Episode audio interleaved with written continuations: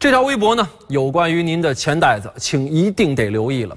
据中国人民银行消息，从今年的五月一号开始，第四套人民币部分券啊将会停止在市场上流通。那哪些钱呢？咱们来看一下啊，分别是一百块的、五十块的，还有十块的、五块的、两块的、一块的，还有这个。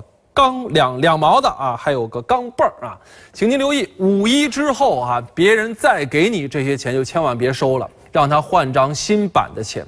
当然了，持有这些钱币的朋友呢，也不要担心，可以到银行网点去兑换成新版的人民币，集中兑换期从今年的五一到明年的四月三十号。